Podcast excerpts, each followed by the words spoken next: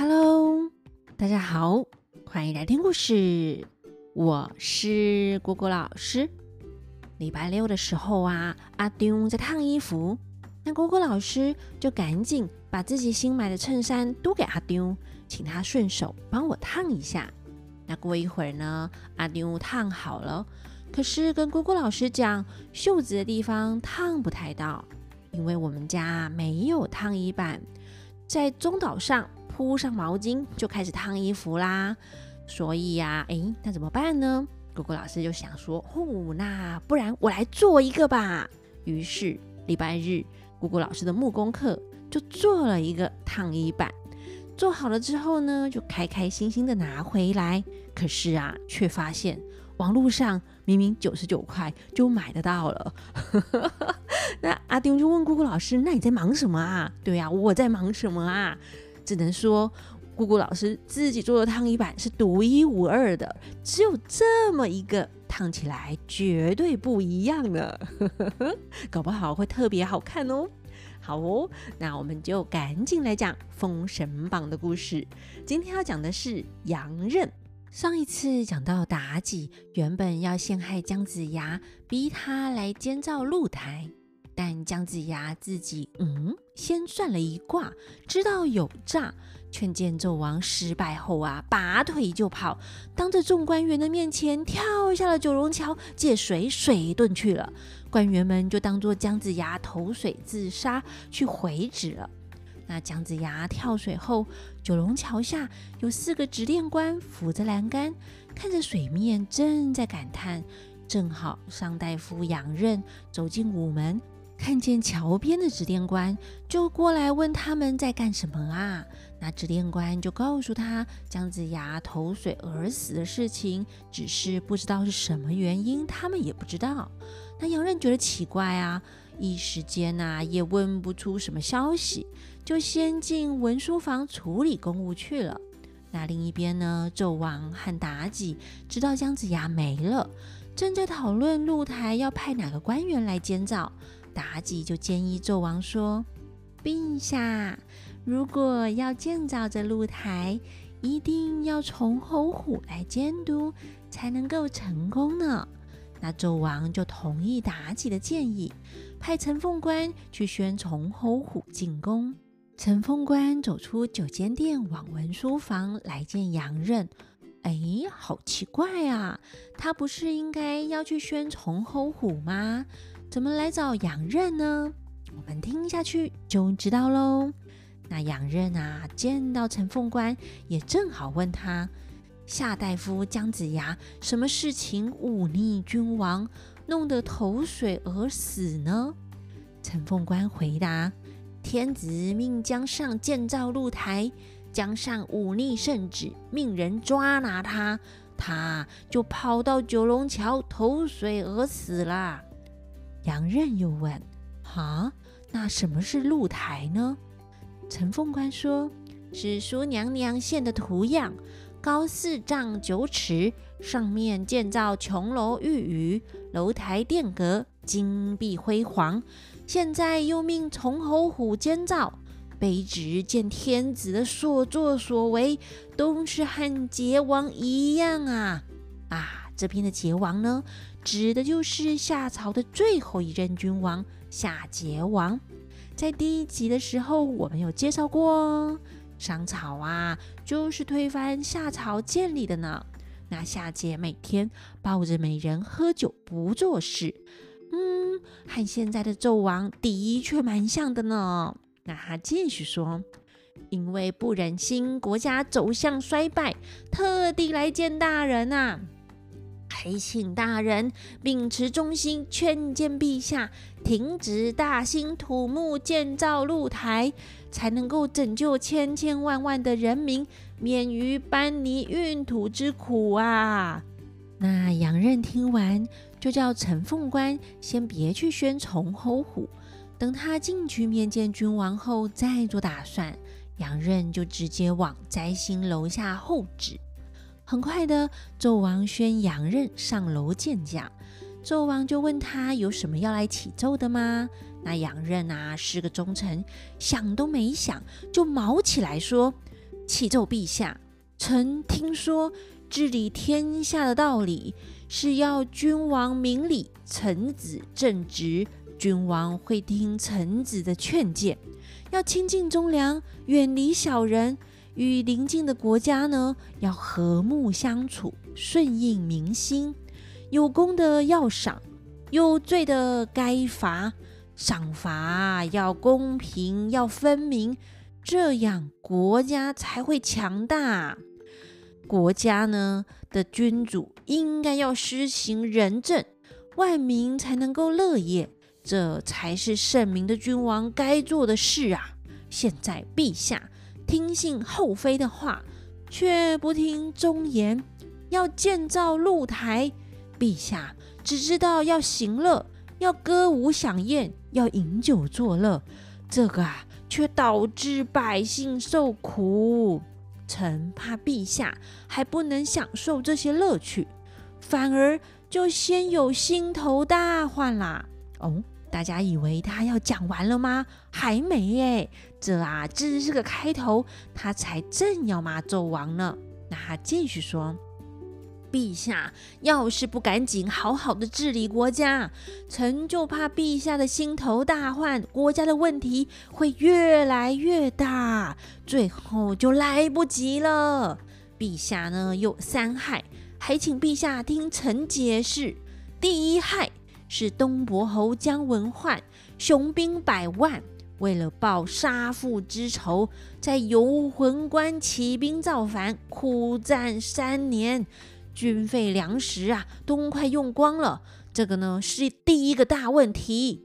第二害是南伯侯鄂顺，因为陛下无辜杀他的父亲，他们大批的人马日夜不停攻取三山关。郑九公也是苦战多年，国库空虚，军民失望啊！这这是第二个大问题。第三害是文太师远征北海，已经十多年了，到现在都还没有回来，胜败不知，吉凶未定。陛下何苦听信谗言，杀正直的忠臣，反而听信狐媚之言，忠臣劝谏都不听。陛下亲近小人，不理国政，现在啊是三害惶惶，八方作乱啊！陛下容不下谏官劝谏。现在又无缘无故在国家打仗时大兴土木，社会呢就会更加的动荡不安。臣不忍心朝歌百姓受这些苦难，还恳请陛下停止建造露台，让人民可以好好的安居乐业，才能够挽救国家。不然。人民一旦离心，不拥护国家，社会就会动乱啊！古人说：“民乱则国破，国破主君亡啊！”哦，就是人民不支持国家的话呢，国家就会破败。那国家破败，也就没有君王啦。那杨任讲了这么多，再来个最后一集。只可惜六百年奠定下的基础，一旦国家破败，就会被他人灭亡啦。纣王听完啊，就大骂：“匹夫，把笔书生，胆敢无知，直言冒犯君主！”就命凤玉官来人呐，把这个匹夫的眼睛挖掉。朕念他过去有功于国家，就饶他一命。杨任又说。臣不怕受挖眼的刑罚，只怕天下诸侯不忍心臣的挖眼之苦也。凤玉官就把杨任扶下楼用刑。话说杨任呢是忠肝义胆，说这些话实在呢也是为了纣王好啊。虽然被挖眼了，他还是忠心不灭。但有一道怨气，直冲在清风山紫阳洞清虚道德真君面前。那道德真君一看就知道发生了什么事，命黄金力士把杨任给救回来。那黄金力士奉旨来到摘星楼下，用三阵神风伴随着香气芬芳，忽然间摘星楼下破土扬尘，一声响，倒在地上的杨刃就不见了。哎，那纣王急往楼内躲避沙土，没多久风沙平息，底下的人报告纣王说。陛下，杨任被风刮不见了。哎，纣王就叹口气说：“啊，就像之前朕要斩太子，也被风刮走了。像这样的事啊，哎呀，好像常常发生。哎，已经不足为怪啦。”纣王对妲己说：“露台的功臣已经下旨召崇侯虎了。这杨任劝谏朕啊。”是自取其祸，就命人去催崇侯虎速速进宫。那这杨任被刮去哪里啦？原来是被黄金力士带回紫阳洞。道德真君出洞来，命白云童子从葫芦中取两粒仙丹，放在杨任的眼眶里。道德真君用先天真气，呼的吹在杨任脸上，大叫了一声。杨任不提，更待何时啊？真是仙家妙术，起死回生。只见杨任的眼眶里呀、啊，哦，长出两只手来，手心里又伸出两只眼睛。这眼睛呢，可不是普通的眼睛啊，它能够上看天庭，下看地府，还能够看出人间万事。杨任站起来好一会儿，才发现自己的眼睛变化成奇妙的形状，还在适应中。又看见一位道长站在山洞前，杨任问他：“道长，这里莫非是幽冥地界吗？”他大概以为自己死掉了，要去幽冥地府呢。那道德真君说：“非也，这里乃是清风山紫阳洞。”贫道是炼气师清虚道德真君，因为见你忠心赤胆，直谏纣王，想要拯救万民，却遭受这个灾难。贫道渡你上山，日后啊，辅佐周王，可修成正道。杨任听完，就感激的拜谢说：“弟子蒙真君怜救，起死回生。”大恩大德不敢忘记，还请真君不嫌弃，希望能拜真君为师父啊。于是杨任就留在清风山，向道德真君学道术了。将来有一天会下山帮助姜子牙成功。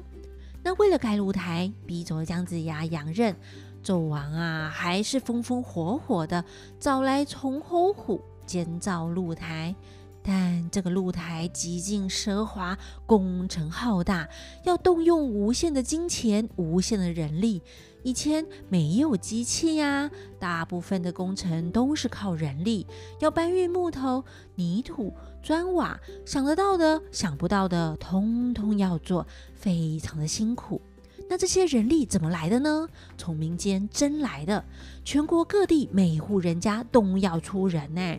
家里有三个男丁的，要抽两个来；如果只有一个的，直接啊被带走了。但有钱的人家可以出钱，不用出力。那没钱的呢，就要出力，累死啦！搞得全国上下万民惊恐，日夜不安，男女慌慌，居民哀哀，家家庇户奔逃四方。崇侯虎又仗势欺人，虐待人民，为了赶工啊，都不给人家休息呀、可怜老少累死的不计其数啊！那朝歌变乱，逃亡的人很多很多哎。那到底这个露台还要盖多久呢？欲知后事如何，且听下回分解。那我们就下回分解喽，拜拜。